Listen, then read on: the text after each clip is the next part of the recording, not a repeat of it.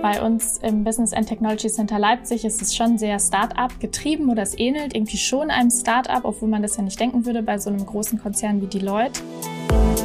Du hörst Ingrid, die im Solution Engineering bei Deloitte im Bereich Public Sector tätig ist und dir vom Business and Technology Center in Leipzig und aus ihrem Arbeitsalltag erzählt die Leute belohnt es einfach, sich auch einzubringen und gibt einem auch die Möglichkeiten, ist zum Beispiel unser Better Futures Day, ein Event von Mitarbeitenden für Mitarbeitende, in denen es darum geht, für Nachhaltigkeit zu sensibilisieren. Dieses Event habe ich jetzt dann umsetzen können für Leipzig. Das zeigt einfach, dass man ganz viele Aktionen starten kann. Ich glaube, das macht so diesen Start-up-Charakter schon aus. Ich glaube, es liegt aber auch an Leipzig, dass Leipzig vielleicht immer ein bisschen unkonventioneller ist. Wir haben dann ein Culture-Team gegründet, sowohl in unserer Abteilung im Public Sector als auch im Business and Technology Center Leipzig, dass wir Workshops anbieten, zum Beispiel zu Female Empowerment oder zum Beispiel ein International Lunch, weil wir auch sehr viele internationale Kollegen haben.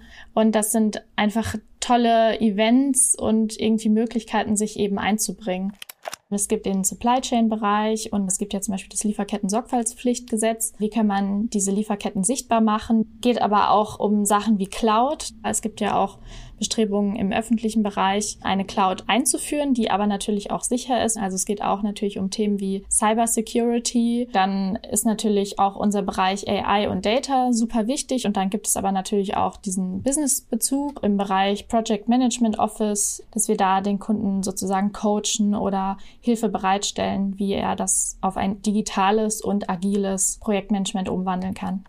Gerade arbeite ich an einem Projekt für ein Landesministerium. Da geht es äh, darum, dass man eine Plattform digitalisieren möchte und die Leute hilft dabei, diese Leistung eben digital anzubieten. Das kann natürlich auch eine Leistung sein, die auch der Bürger beantragt, also Krankenkassen, Rentenbeiträge tangiert.